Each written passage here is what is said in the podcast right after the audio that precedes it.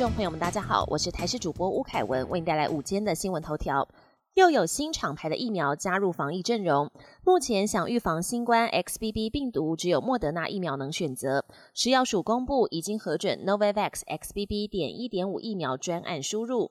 核准的紧急使用授权效期在两年之内，而机关署指出，已经接洽从 COVAX 机制进口的四十六万剂 Novavax XBB 疫苗，预计十二月底前就会抵台，最快一月中旬开打，可提供十二岁以上青少年与成人接种。今明两天各地依旧是多云到晴的好天气，但周六开始封面通过，加上大陆冷气团南下，北部东半部和中南部山区降雨几率提高，气温将由北而南明显下降。预计周日是最冷的时间点，中部以北、东北部低温下探十三度。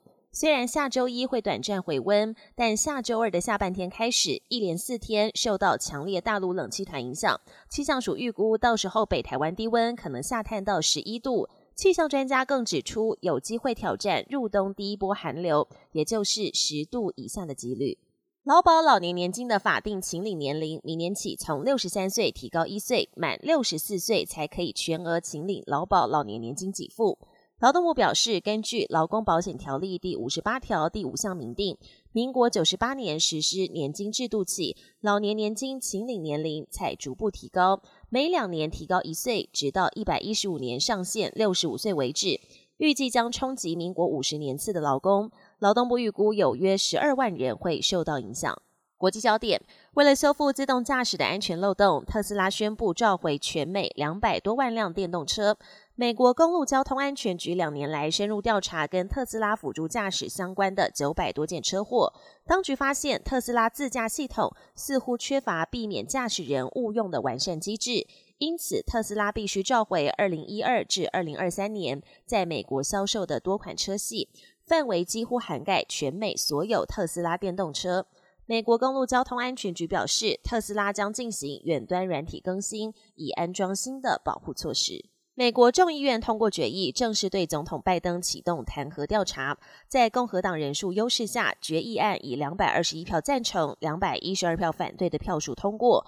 目的是为了厘清拜登是否从儿子杭特的商业行为中获取不当利益。不过，白宫痛批共和党毫无根据，完全是为了作秀。尽管共和党众议员全数支持弹劾调查，但后续也要参议院以三分之二同意的票数通过。共和党领导层坦言，最终不太可能导致拜登下台。不过，弹劾案仍可作为二零二四大选的议题。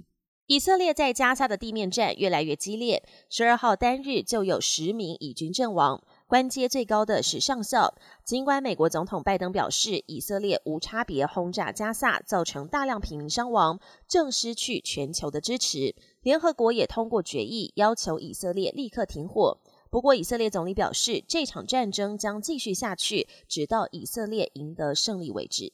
本节新闻由台视新闻制作，感谢您的收听。更多内容请锁定台视各节新闻与台视新闻 YouTube 频道。